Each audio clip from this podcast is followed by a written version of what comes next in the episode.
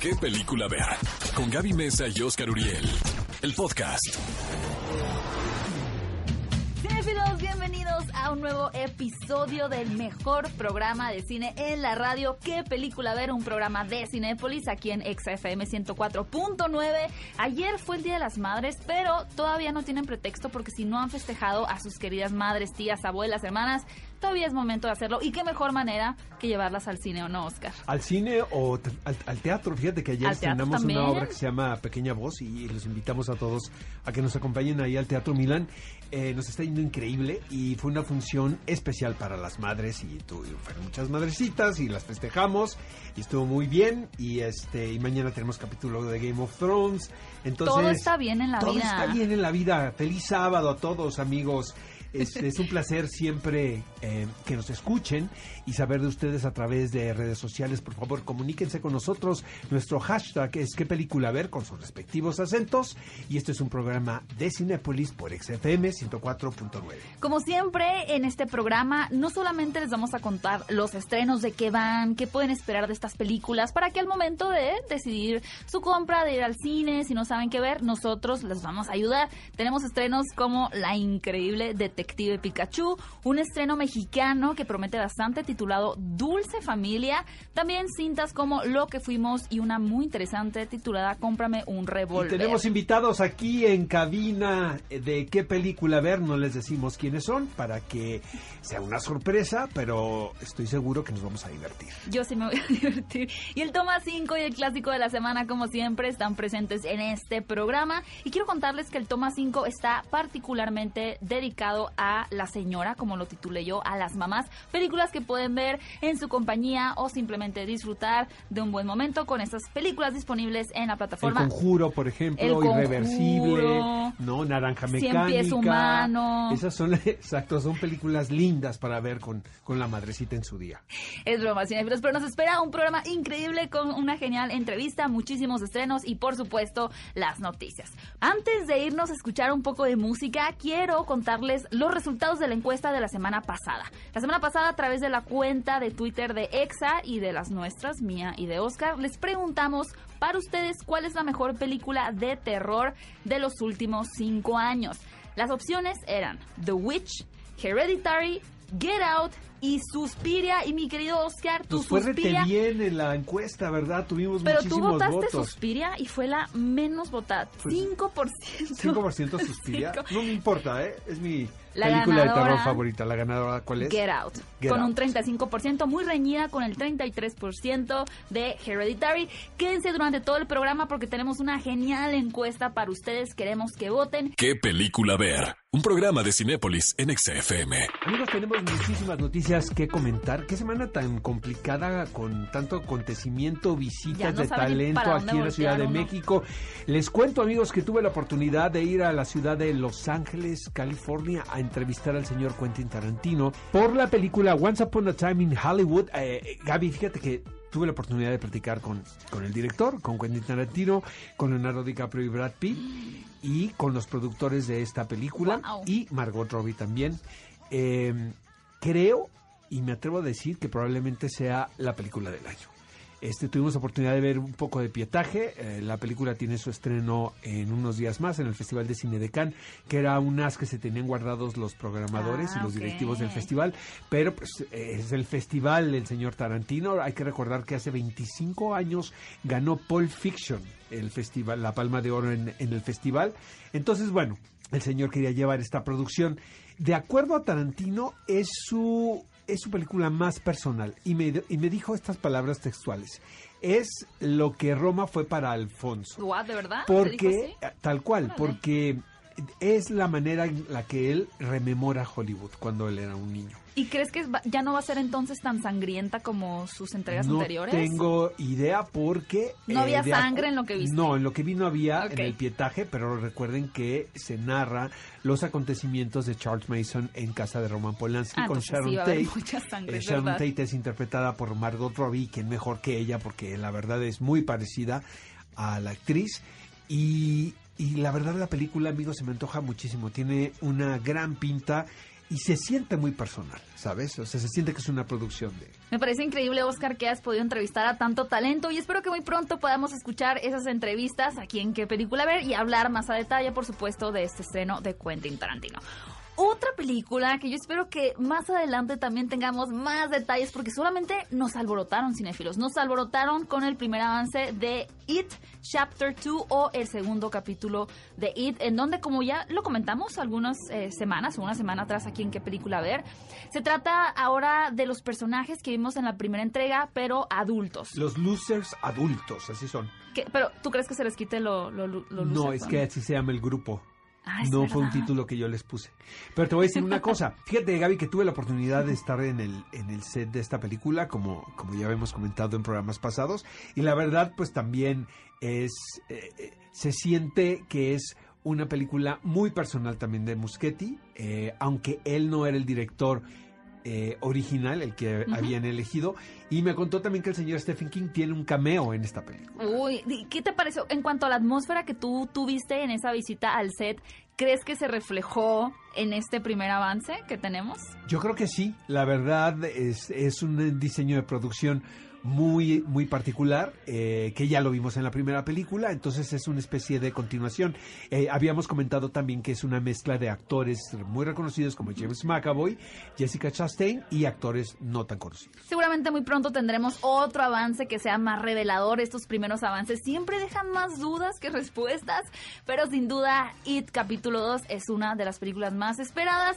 Y bueno, rápidamente quiero mencionar también que tuvimos un nuevo vistazo, también más extendido, de lo que se será la nueva película de Spider-Man, Lejos de casa o Far From Home, que también dejó más dudas que respuestas porque ahora están planteando todo este tema del multiverso. Lo del multiverso estamos más familiarizados como audiencia a partir del largometraje animado de Spider-Man Into the Spider-Verse. Ajá, creo que manejaron también este tema de los diferentes planetas alternos con dimensiones y demás, que ahora la audiencia puede asimilar mejor este tema tal vez en las futuras películas de Marvel. Ahora, ya se conoce que el personaje que interpreta Jake Gyllenhaal, que es Misterio, es como mentirosillo, es como no muy honesto. Entonces, sí sería triste, creo, Oscar, que cuando plantea él que existen multiversos y ya nos emocionamos toda la audiencia cuando vimos este avance, pues sea una mentira, ¿no? Que sea como, mmm, los engañé. Sería muy, muy triste.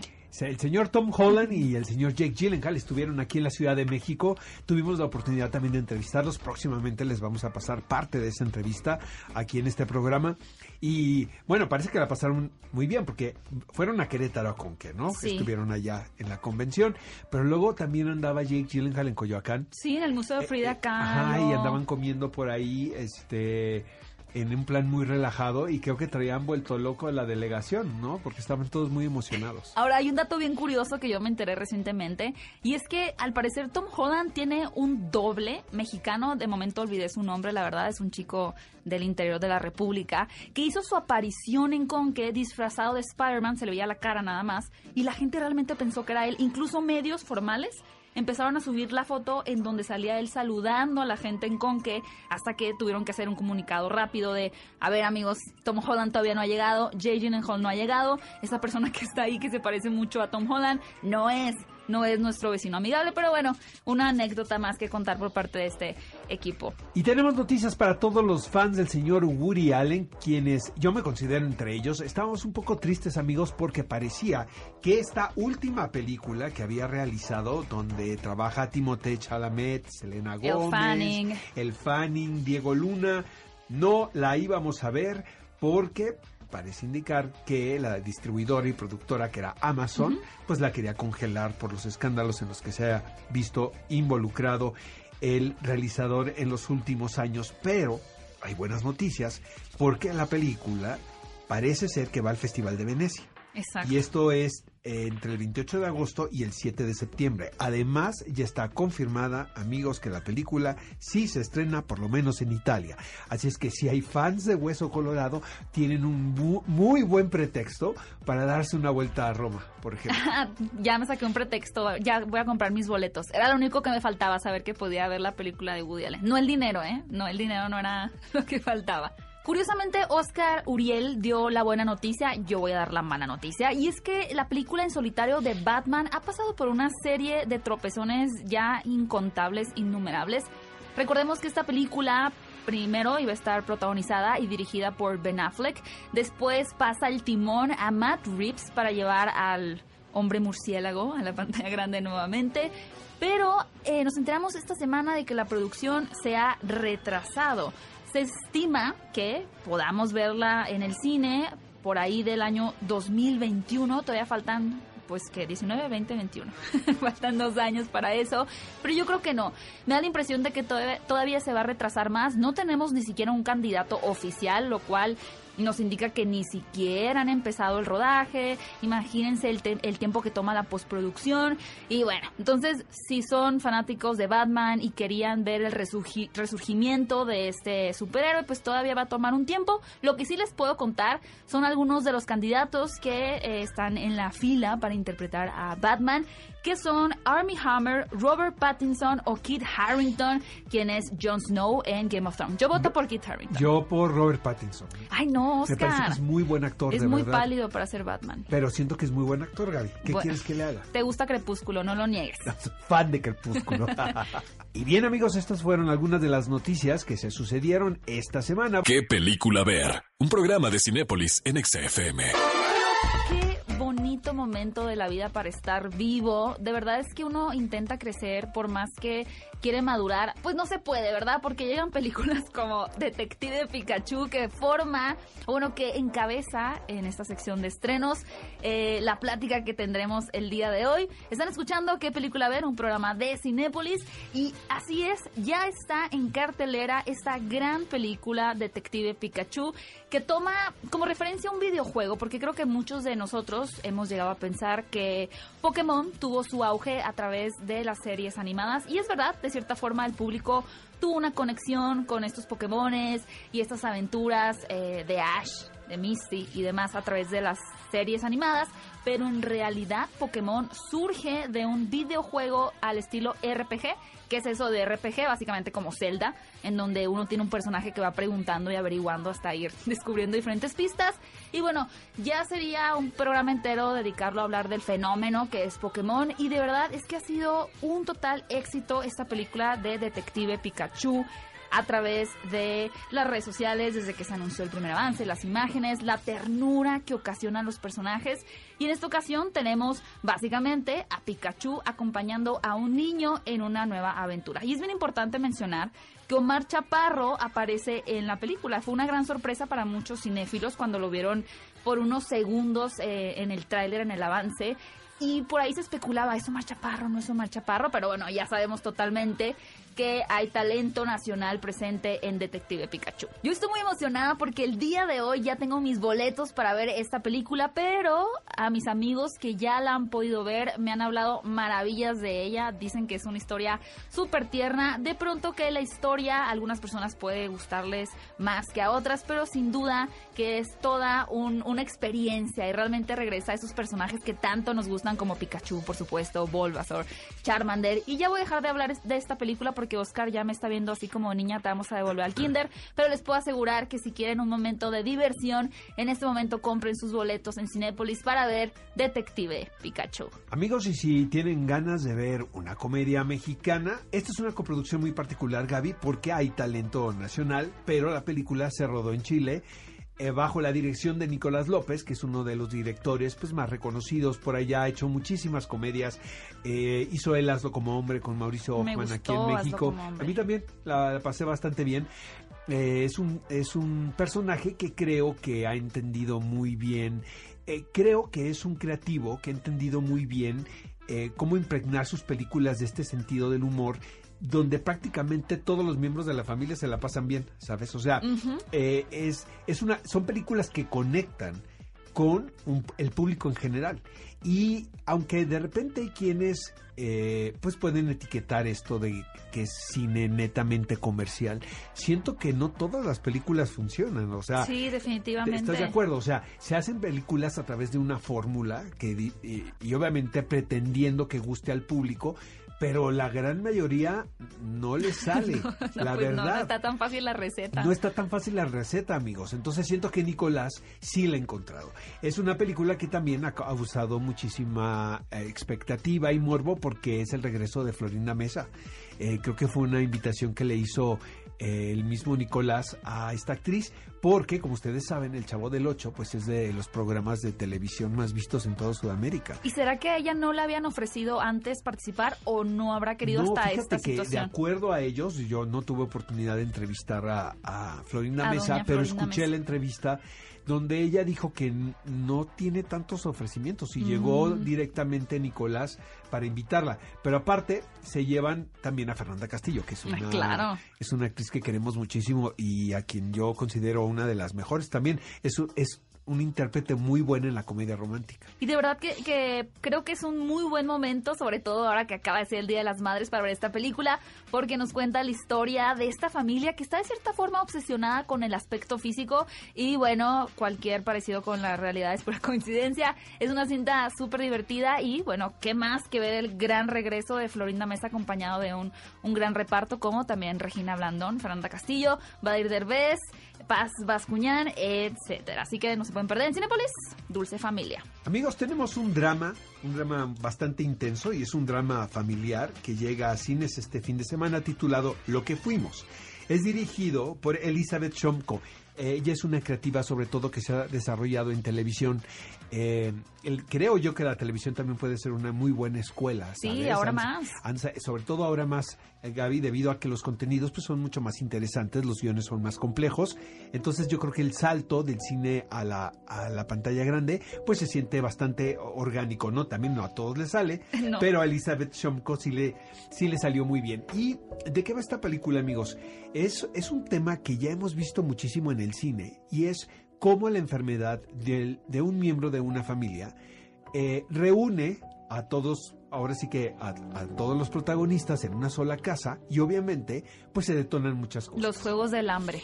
Los juegos del hambre, exactamente. Por lo general esto es en las fiestas navideñas, ¿sabes? Sí, Cuando totalmente. tenemos que estar todos ahí en casa y pues ¿para qué nos hacemos? Luego no nos llevamos bien con unos y nos llevamos mejor con otros, etc. Aquí es un drama bas- bastante intenso, pero también tiene un dejo de sentido del humor, eh, que, lo cual agradeces. Eh, protagonizado por Hilary Swank y Michael Shannon, que bueno, ¿para qué les contamos de las credenciales actorales de este par? Porque pues ella tiene dos Óscares, nada más y nada menos. Michael Shannon me parece uno de los mejores intérpretes de verdad de carácter, es un, un actor a quien vemos mucho en papeles secundarios, pero realmente es muy bueno. Y los padres son Robert Foster y Blythe Danner, quien Un es gran elenco, de un verdad. gran elenco, quien es la madre en la vida real de Gwyneth Paltrow. El último estreno, que de verdad es por demás interesante, corre a cargo de la dirección de Julio Hernández Cordón y se titula Cómprame un Esta es la revólver. recomendación de la semana. Tiene amigos, el sello. El sello ¿Cuántos Oscar Urieli- Uriel. Urielitos le ¿Cuántos? Urielitos le damos, señor productor? Unos cuatro Urielitos, Ah, la pues verdad. sí, me sí gusta tiene muchísimo esta Urielitos. película, sí. De verdad, creo que en los últimos años en el cine mexicano hemos tenido una dosis de comedia, una dosis de melodrama y demás, pero también llegan este tipo de películas como lo es Cómprame un revólver, en donde realmente se hace una introspección a entender pues la, el contexto político, social, cómo se vive eh, nuestro país con base a los problemas que hay en general con el narcotráfico, con las extorsiones, etcétera, etcétera. Y lo que crea aquí el director es un ambiente ficticio, entre comillas, podríamos decir, más bien ocurre en un lugar en un México atemporal. y en un lugar que no se especifica, aunque la película se realizó en Hermosillo. Eh, iba- es que yo soy de tú eres de por Hermosillo. allá, ¿verdad? Tiene un toque, amigos, medio apocalíptico y lo que es lo que plantea Julio en esta película es que eh, las mujeres eh, casi son inexistentes porque las secuestran. Entonces la historia de una niña que tiene que disfrazarse de hombre para evitar ser secuestrada por el crimen organizado. Te dan a entender también en la película que el crimen organizado tiene el dominio completo del país. sí, digo que en realidad, como les decimos, es una ficción, entre comillas. Pero también nos, o sea, pero Julio en no entrevista, ¿te acuerdas que nos dijo claro. que que pues no está lejos de la realidad. Sobre todo en el norte del país, ¿no? Ciudades como... eh, voy a defender un poquito Hermosillo, en donde creo que hay bastante paz, pero en fronteras como Nogales, Ciudad Juárez, de verdad tienen que darle una oportunidad a esta película. No solo es buen cine mexicano, simplemente es buen cine, se hace un trabajo Estrenó el extraordinario. año pasado en el Festival de Cine de Cannes, en la quincena de realizadores. De verdad, amigos, recomiendo muchísimo esta película de, de Julio Hernández Cordón. Cómprame un revólver. eh, la pueden ver también en su Cinépolis pues, más cercano o su Cinépolis de confianza. Ahí lo tienen cinéfilos, de verdad tienen muy buenos estrenos de dónde escoger para ver este fin de semana en Cinépolis. Y hablando de estrenos, hay películas en el 2019 que son muy esperadas por ustedes, pero yo quiero saber, queremos saber más bien, cuál es la más esperada dentro, digamos, de los blockbusters o esas películas que ya se proyectan para ser un éxito. Así que en este momento, vayan a las redes sociales de EXA, arroba EXAFM en Twitter, o también a mi cuenta de Twitter o la de Oscar, arroba Gaby Mesa 8, Arroba Oscar Uriel. y contesten la siguiente encuesta. ¿Cuál creen que es el estreno más esperado del momento? Toy Story 4, It capítulo 2, Spider-Man Far From Home o El Rey León. En este momento voy a dejar mi voto para It capítulo 2. Listo, ya está votado. Y es momento de que ustedes vayan a las redes sociales y también voten. ¿Les digo por cuál voy a votar o Sí, mejor hasta vota. el final del programa? No, al final del programa. Pero siempre pierden los que votas tú, Oscar. ¿Qué película ver? Un programa de Cinépolis en XFM. Cinefilos, estamos de regreso en qué película ver y como les prometimos, lo prometido es deuda, tenemos una entrevista espectacular y bueno, es momento de revelarlo. Tenemos con nosotros en cabina a Badir Derbez, bienvenido y a Paz. Ey, gracias. Qué exitazo Qué la película. éxito. Ayer estrenaron. Bueno, el estreno a prensa fue el martes. El ¿no? martes. Y luego- fue increíble. Increíble. Increíble. Pero el viernes, ayer, Ya la Pues- gente pudo disfrutar de, de la peli en salas, ya pudo ir a comprar su boleto a, a- a verla y la verdad es que mínimo en mis redes está explotando todo porque les ha encantado. Y es muy lindo verla ahí con gente y ver cómo reaccionan, cómo disfrutan. Fue muy emocionante. Paz, ¿cómo te tratamos los mexicanos? Ay, me tratan de maravilla. ¿De verdad? Sí, de verdad. Vente van dando por Estoy, pero a dos minutos, de Estás verdad. a dos minutos de- Sí, La película la hicieron en Chile. Sí. ¿Hace cuánto? Mm. Hace un año. Ajá. Un añito y este la verdad es que yo no conocía y fue una maravilla igual estar por allá y fue, fue una gran experiencia. ¿Cómo te tratamos en Chile? Muy bien, la verdad. Sí. Ahorita que se vaya le sigo bien. Ok. Ah. Muy No, bien. Oigan, Súper. niños, la película va de muchas cosas. O sea, es que eso está muy interesante. Eh, me da la impresión de que no es una temática eh, es particular, sino habla de las obsesiones que tenemos los seres humanos eh, y que se pueden manifestar en distin- de distintas formas. En este caso, se hace un pequeño hincapié al aspecto físico, ¿no? A cómo, a cómo nos vemos realmente en sociedad. ¿no?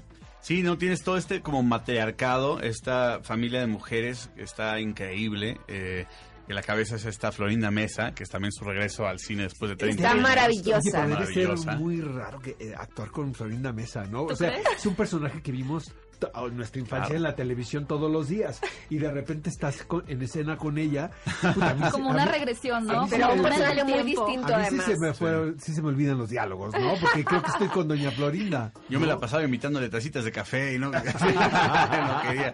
No, pero es- fue una gran experiencia, ¿no? Y creo que todo el elenco está padrísimo. Eh, y como te dije, son todas estas mujeres, ¿no? Y es como su relación con la comida y cómo eh, son una familia disfuncional y los trastornos alimenticios y, y- y hábitos que tienen eh, y cómo se relacionan, ¿no? Y pues Tammy es como ese hilo conductor.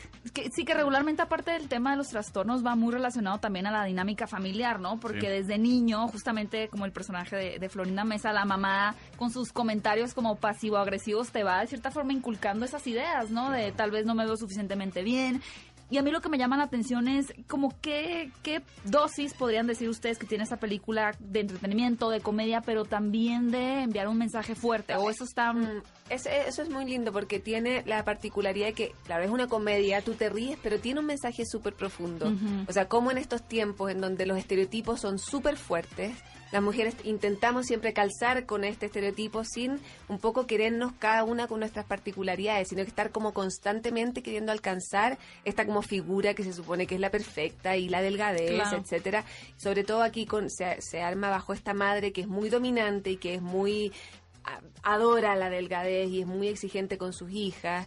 Entonces habla de muchas cosas al mismo tiempo, pero bien profundas todas. Como hazlo como hombre, un poco, ¿no? Ujú. Ese es el estilo de Nicolás, que es una comedia muy particular. Sí. No es un sentido del humor simplón, ¿no? O chabacano, sino que de repente dices, ay, caray. O sea, sí me está hablando y sí me está llegando eh, lo que está sucediendo en pantalla. Sí, yo creo que justo lo que hace es este con un humor negro un poco ácido. Toca temas fuertes pero importantes y, y creo que la comedia es lo mejor para hacer ese tipo de cosas, ¿no? Porque la gente se relaja, Exacto. se entretiene y al mismo tiempo te pone a pensar y creo que esta peli, por lo mismo que no es nada más un mensaje que está dando, pero creo que cada personaje tiene el suyo, hace que todo mundo se identifique con la peli, con los personajes y que desde un principio estés diciendo, puta, yo soy como tal, puta, yo soy como tal, ya sabes, y de hecho hay gente que está como agarrando las frasecitas que dijimos en la peli y está, está bien padre eso. Eso está en- oye, Vadir, creo que mucha gente, sobre todo tus fans, tienen la duda de qué onda con el con, con el look, ¿no? ¿Qué onda con la ¿Cómo pelona? funciona? ¿Qué sucedió? Le pasó un tractor por encima. Mucha gente no me ¿Estabas reconoce. deprimido? Te habían cortado, Exacto. ¿verdad? Sí, Estaba te deprimido. cortaron Sí. el pelo, Y me sí. vieron en la calle tirado y dijeron, ay, ese le había un gran Exacto, veto. Exacto. No, pues la verdad es que tuve que subir de peso igual Fer. Eh, yo subí 16 kilos, imagínate. Yo pensé que era... Botarga. pues sí- Botarguita o algo, ¿no? Botarga, doctor Simi. No, no, pensé que era maquillaje. No, No. toda la gente cree que es caracterización y no, Wow. es este también la pelona y todo eso ¿Y me qué lo comías? Raparon y todo. que te digan, puedes comer para subir de peso. No ¿Qué sé, comías, no eh? creo que A sería ver. tan Es que, es que al principio es de, ¡uh, qué cool! Sabes, me pongo a tragar y ya Libre soy. después... Libre soy. Libre soy. Y entonces... Abriendo el refrigerador y cantando como la de. La brisita del hielo, ¿no? Exacto, sí. No, eh, llega un punto en el que la ropa ya no te queda, en la que te ves al espejo y no te sientes cómodo, en la que de repente quieres, no sé, hasta salir a una cita eh, y, y ves tu cuerpo y ya no te sientes ni Pero atractivo tiene ni paralelismo eso con la película, ¿no? Está súper divertido. Claro. Es que justamente mucho habla de Y. Fernanda también le tuvo que llegar a la comida. Sí, ¿verdad? también subió, pues nos tiene vemos muy distintos. wow. O sea, algo padre es que la gente va a ver en la pantalla un Badir y una Fernanda que no han visto antes. Y eso está muy, muy cool. Y creo Y que debo decir como observadora que es una pareja deliciosa y maravillosa, o sea, con una química, un encanto precioso. De verdad es un gusto verlo. Basta ser que tienes un metabolismo espectacular, ¿verdad? Tú no tienes ningún problema, ¿verdad? Así, ella tenía que engordar, pero no pudo. Exacto. Eso me intentó, intentó, el papel. Exacto, exacto. Pero mira, además que fue bonito ahora también en el cine ver cómo porque no es solo para una generación esta película, sino que está el personaje de la abuela, la madre, la hija y la nieta. Entonces también es transgeneracional y eso hace que, que te llegue más directamente también al público. Es un público muy amplio, es una película súper familiar. ¿Y entra en el vestido al final, Fernanda? ¿O no? Ese es no, no, no, spoiler, no, no, no, ¿verdad? no, ¿Por qué No, nos quieres Porque de arruinar? eso se trata la película. Sí, pues mira, cuando muere Beto, ella se deprime. Así, ¿no? Y- sí. Oigan, niños, este, les va a ir increíble, les está Gracias. yendo increíble y siempre es un placer saludarlos. Bienvenida a México, vente a vivir para acá ya si Muchas quieres, Paz. gracias. Y siempre es un gusto saludarte. Igualmente, qué Eh, vale. cool. Gracias. Nos vemos, Sí, seguimos pues, nada más aquí. quieren invitar a la, a la audiencia de qué película ver a ver la película. Claro, obviamente, no se pueden perder Dulce Familia. Ya este fin de semana vayan a verla. El primer fin de semana es importantísimo, así que ahí los vemos y este, Si disfrútenla. quieren reírse, si quieren pensar, si quieren a emocionarse, mamás, ahí. A toda la familia. A toda la familia. Dulce familia, este fin de semana, amigos, vamos todos al cine, a nuestro Cinépolis de confianza. ¿Qué película ver? Un programa de Cinépolis en XFM. Toma 5. Top 5 de películas que no te puedes perder. ¿Qué película ver de Cinépolis en XFM? Cinéfilos, estamos de regreso en ¿Qué película ver? Un programa de Cinépolis y ha llegado una de sus secciones favoritas que es el Toma 5. Cinco películas que ustedes pueden disfrutar en la plataforma de Cinépolis Click. Por si ya fueron al cine y quieren ver otra película, ya traen la carrera y demás. Y el Toma 5 del día de hoy son cinco películas para disfrutar con la señora. Es decir, la mamá, pero puede ser la tía, la abuela, la prima, usted misma, si es que usted es una mamá, o también un papá que juega el rol de mamá, como ustedes prefieran. La primera película es El bebé de Bridget Jones, porque si ustedes son mamás y de pronto sienten que todo se les sale de control y que tal vez no podrían ser esa mamá de ensueño o no se proyectan como esa mamá perfecta que aparece en las películas, bueno, esta película no tiene una mamá perfecta porque creo que todos hemos aprendido con las películas de Renée Zellweger que es un personaje, digamos, un tanto desubicado, bastante vulnerable, que siempre está envuelta en enredos amorosos. Y esta no va a ser la excepción porque el bebé de Bridget Jones va a colocar a nuestra protagonista en esta incertidumbre de saber si realmente tiene el potencial para poder criar de una manera correcta de la mano de uno de sus enamorados a ese bebé que está dentro de su hermosa pancita. Y también esta película marca el retorno de René Zellweger, Total. a quien eh, probablemente sea es su personaje más popular en su filmografía. Eh, recuerdo que cuando la contrataron a ella para interpretar a Bridget Jones, los ingleses estaban histéricos porque ella Sí. pues, es un personaje por demás británico, Sí. pero lo hizo tan bien, tan bien que los convenció. La segunda película nos enseña hasta dónde es capaz de llegar una madre por cuidar a su hijo y más allá de no presentarle un mundo terrible o un mundo que realmente lo podría estar ahogando. Me refiero a la cinta protagonizada por Brie Larson y Jacob Tremblay, este niño de verdad que yo creo que tiene una carrera por delante genial, titulada Room. ¿Qué sucede en esta película que de hecho estuvo nominada a, varios premios, si no me equivoco, y fue de gran agrado del público? Tenemos a una madre y a un niño que aparentemente están viviendo una vida normal, pero un poquito avanzada la película descubrimos que son cautivos, que son prisioneros de alguien que los tiene ahí retenidos en una habitación, por lo cual día tras día tras día tienen que estar ahí encerrados. Fue la película que le valió el Oscar a Brie Larson, eh, siendo una intérprete casi desconocida. Digo, ya lo habíamos visto ahí en dos o tres películas, pero siento que fue es la película definitiva de su carrera, ¿no? Sí, vamos a ver Hasta- más adelante. hasta Hasta, el momento sí, Exacto. pero pues también amamos a la Capitana Marvel. El tercer estreno es súper divertido si ya no quieren tanto drama y volvamos un poco al tono de Bridget Jones. Se titula Familia al Instante. Aquí tenemos la dupla eh, de Rose Byrne y Mark Wahlberg. ¿Qué sucede? Son una pareja que de cierta forma ha planeado tener hijos, pero luego se retractan, hasta que en un momento dicen, bueno, ¿por qué no? Vamos a adoptar.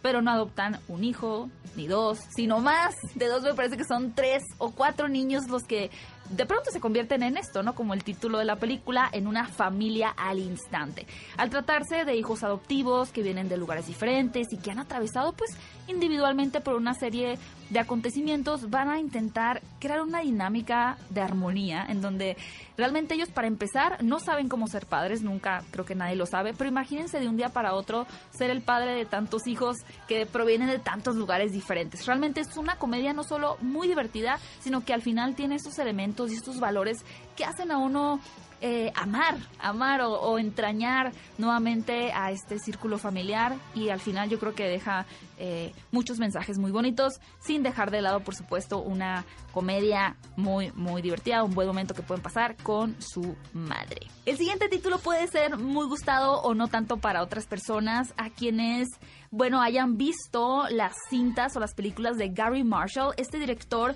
quien nos ha traído historias como Día de los Enamorados o Año Nuevo, en donde eh, conjuga una serie de, de historias que comparten una festividad en común. En esta ocasión, por supuesto, la cinta titulada Día de las Madres va a tener a diferentes personajes como a Jennifer Aniston interpretando una madre divorciada, a Kate Hudson, que es una hija que está peleada con su mamá porque no acepta a su esposo, o a Julia Roberts, quien interpreta a una mujer exitosa que le va muy bien, pero que hizo de lado a su familia para enfocarse en su carrera profesional. Lo que todas estas mujeres tienen en común justo es que van a tener que celebrar el Día de las Madres. Y voy a cerrar con otro drama o algo muy conmovedor, una cinta mexicana que creo que no recibió la atención que yo creo que sí merecía porque me parece una muy buena película titulada Rumbos Paralelos. Fíjense que esta es una historia que yo creo que le pone los pelos de punta a, a cualquier Y mamá. que pasa muchísimo. Cuéntanos. Oscar. Pues es una problemática, digo, recientemente escuchamos una noticia terrible de una enfermera en África que antes de morir ella declaró que ella había cambiado a varios niños de, de cunero. Entonces, la familia se lleva un bebé que no es el de él. En ocasiones, pues sí hay manera de identificarlo y pero Pero qué complicado te para voy a decir todos. una cosa, o sea, creo que es un problema más común del que sabemos. Solo de que lo no te se- enteras, ¿no? Exactamente, porque es muy delicado también. Y es lo que sucede también en esta versión mexicana, con Es- Liliana Fox y Ludvika Paleta. Exactamente, tenemos a estas dos madres en tremendo conflicto de saber cómo, cómo reaccionar, qué es mejor para el niño, qué es mejor para ellas, si hay que decir, si no hay que decir. Bueno, de verdad les aseguro que van a estar todo el tiempo agarrados al asiento del estrés, pero al mismo tiempo también una historia muy conmovedora y que expone hasta dónde puede llegar una madre por el amor a sus criaturas por el amor a sus hijos. Ese fue el toma 5 de películas que pueden disfrutar en este momento en Cinépolis Click. Llámenle a la señora que las acompañe, hermana, prima, tía, abuela, lo que ustedes quieran y disfruten de estas cintas. Cinéfilos, queremos leerlos, nos encanta leer sus comentarios, de verdad cada vez somos más en esta familia de qué película ver, así que a través de nuestras redes sociales escríbanos qué película van a ver este fin de semana, qué noticia les llamó la atención o qué les gustaría que apareciera en nuestro programa todos los sábados.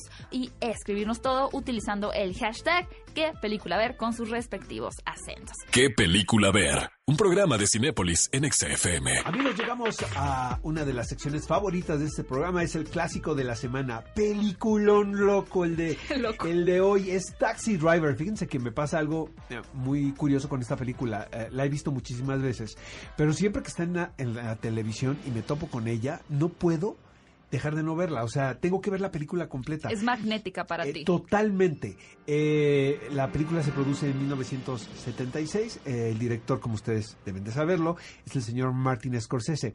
Pertenece a esta corriente de cine alternativo y de autor que estaban produciendo los estudios en ese momento. Y ahora, por ejemplo, la calle 42 en Nueva York, amigos, pues ya, eh, Disneylandia la tomó, ¿verdad? Entonces todo es muy bonito y, y es un atractivo turístico eh, muy importante para la ciudad. Pero en los 70 realmente era una avenida muy oscura donde abundaban pues obviamente este cines eh, donde eh, se exhibía pornografía, clubs así medios oscurones, había mucha prostitución. Entonces, el señor Martin Scorsese decide retratar la vida nocturna de esta magnética ciudad a través de un personaje fantástico, eh, inolvidable, complejo, el rey de los antihéroes desde mi punto de vista, interpretado nada más y nada menos que por Robert De Niro, quien caracteriza a Travis Bickle. Eh, es un chofer de taxi que padece insomnio, entonces trabaja de noche. Yo durante muchos años, amigos, también padecí insomnio Ah, yo pensé que realmente ibas a decir que crónico un manejaba taxi. taxi. Estoy a nada, ¿eh? La verdad, me llama muchísimo la atención.